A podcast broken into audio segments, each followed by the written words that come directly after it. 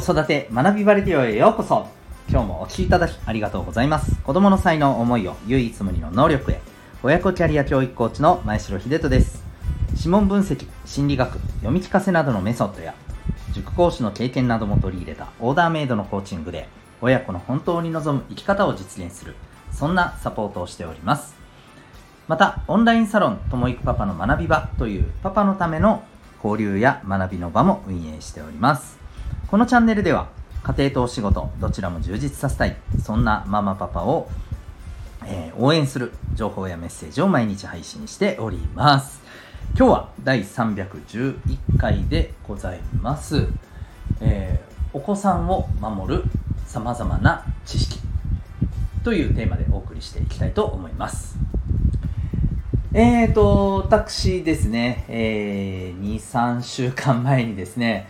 えーと、まあ本当に毎日、あの、お送りしてきた、この、はい、子育て学びバレディを、えー、1週間今日ですね、ちょっと飛ばしてしまいまして、まあ、あの、理由はもう言わずもがなでございますけれども、で、その経験を、こう、した時にですね、まあ、うん、なんというか、あの、非常に、私自身反省することがあってそれは何かというと、やはりこう安全対策に、関してのですね、まあ、認識っていうのがまだまだ、まあ、甘いなと前もってこういうことを知っておくと、まあ、慌てずに動けるとかあるいは未然に防げるとか、えー、こういった部分をですね何というかあの知っててやらなかったっていうのはまたそれはもう単純な怠慢だと思うんですけれどもあの知らなかったっていうものがですね結構あるなということをすごく痛感しまして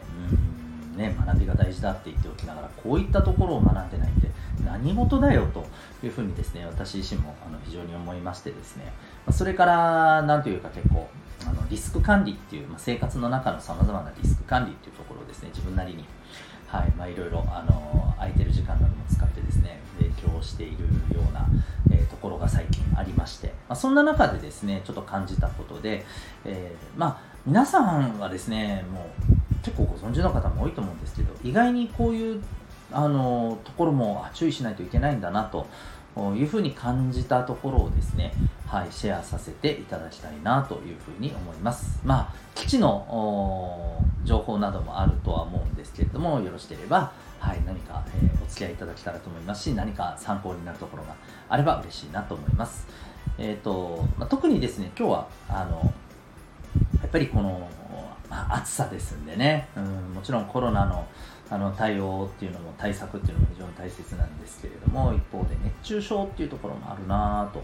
それからまあ夏休みですのでねやっぱりあのなおさら、えー、やっぱりこうあの熱中症もそうなんですけれどもあとはやっぱりお子さんへの子供が被害に遭う、まあ、犯罪とかですねこういったようなものに対するですね、えー、まあ、対応として知っておいた方がいい。ある程度備えておいた方がいいっていうね、えー、ことをですね、ちょっと私なりにあの知ったことをですね、意外に、あ、こういうのもあるんですねっていうのを特に中心にですね、はい、シェアさせていただきたいなと思ってます。で、まず、あの、熱中症に関してですね、お子さんってやっぱりこう、あの、大人ほど自己管理がまあ、まだまだ未熟でできてない部分っていうのはどうしてもあるじゃないですか。まあここねえー、個人差はあれどもですね。なので、えーまあ、熱中症に関して、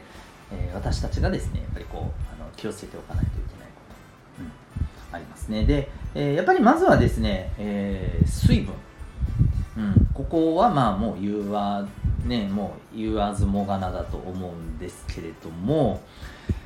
えーと、結構やっぱり注意した方がいいのは糖分取りすぎになってしまうこのスポーツドリンクとかですね。あと OS1 ね。蛍光補水液ですかね。こういったものを取りすぎるっていうところも逆にね心配な部分があるんだそうです。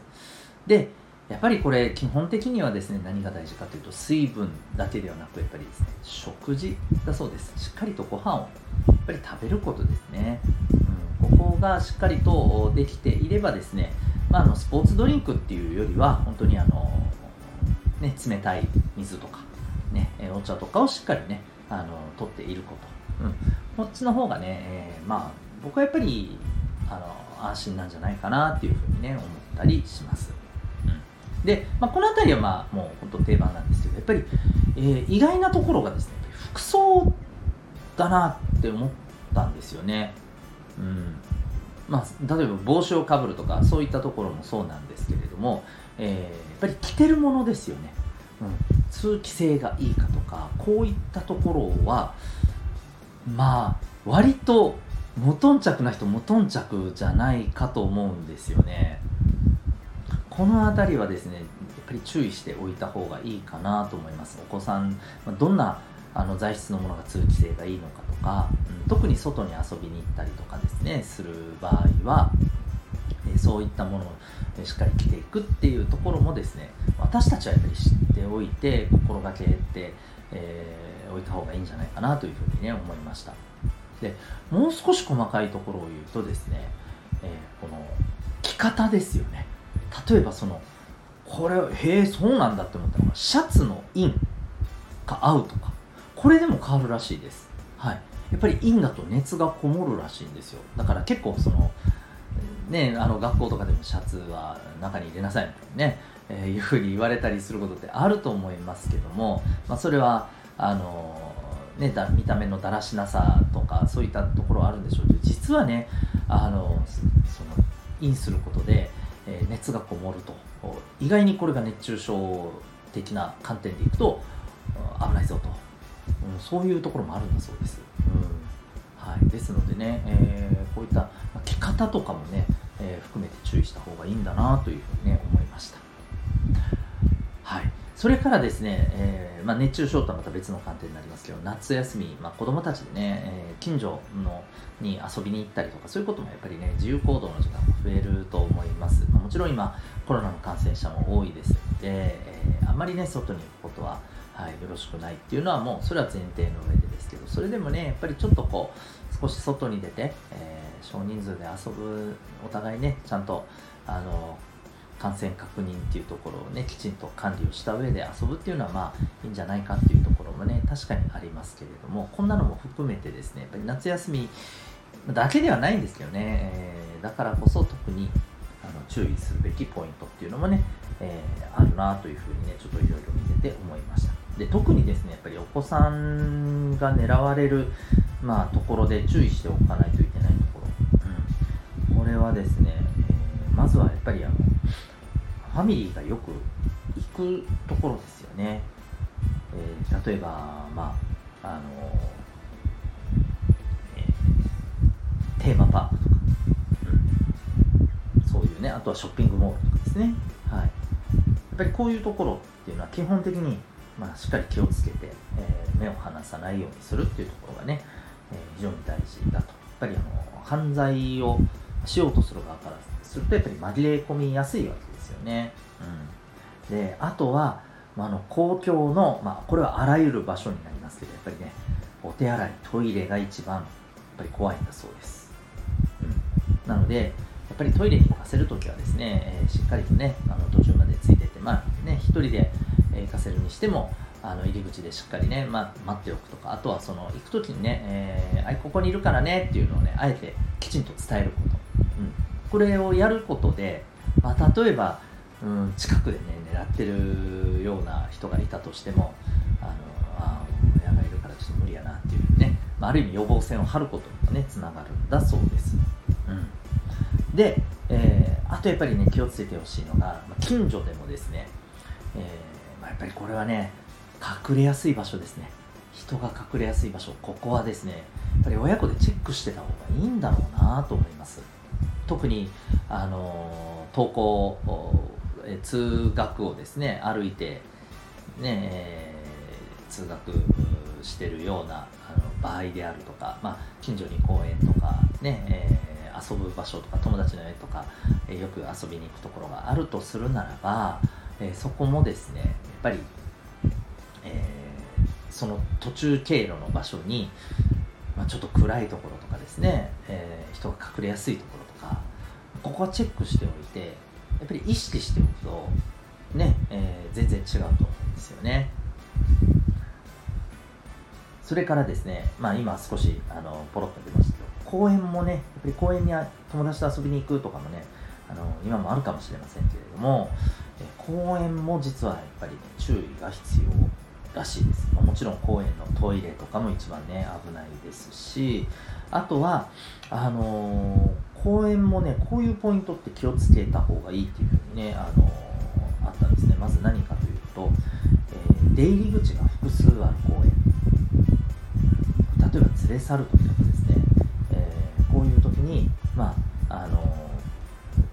要は逃げやすいわけですよね、だからまああのこう犯人としてはですねすぐに逃げれるルートがあるっていうことでまああの使いやすいというところですね。それからあとはねベンチが意外にね注意なんだそうです。あのベンチが例えばその公園周りの道路に対して、えー、いわゆるあの背を向けられているような状態、うん、こういうところはですね、えー、例えばそこに犯人が座って、まあ、ターゲットを物色している場合外から見えづらいんですよね。だから犯人の顔が割れにくい。ということもあって犯人はこういうベンチを結構好んで使うんだそうです。はい。あなるほどなという感じですよね、うん。えー、ということでこういうベンチがある公園もちょっとね注意が必要と、まあ、もちろんあとはね隠れる場所が多いっていうところは公園もやっぱ同様だと思います。はい。こういうところはですね、やっぱり気をつけておいた方がいいですね。で、基本的にはですね、やっぱりこう、さっきのあのトイレのところでも、えー、言いましたけど、まあ、基本的にはやっぱりね、えー、一緒にいるということが重要ですし、また、あの子供たちでね、えー、どうしてもちょっと、まあ、近所で遊ぶっていう場合はですね、もうとにかく、あの一人にならずに、常に、えー、一緒に誰かがね、いて行動するということ、うん、そこがやっぱりね、注意だそうです。はい、であとはまあこれは普段そんなにあることではないんですけれどもやっぱり夏の時期ってこう海に行ったりプールに行ったりするっていうのもあるじゃないですかそういう着替えがある時もですね、うん、やっぱりねこうそれを狙ってですねみたいなまあまあそういう、はいえー、輩がいるということなので、えーまあ、しっかりとねあの見えないような形をね、きっちり作ってあげるとか、うん。まあ、あとはあのお互いに、えー、まあ、親同士のね連絡網っていうのもやっぱりねまあちょっとね煩わしいって思うところもあるかもしれないですけどやっぱりこういったところもねしっかりあった方がいいですし、うん、あるいはえっ、ー、と、普段の服装とかもですねやっぱり女の子まあ女の子だけじゃないと思いますけどねもうね今どちらもかもしれませんけれども、えー、露出がやっぱりねなるべくまあ、えー、多くない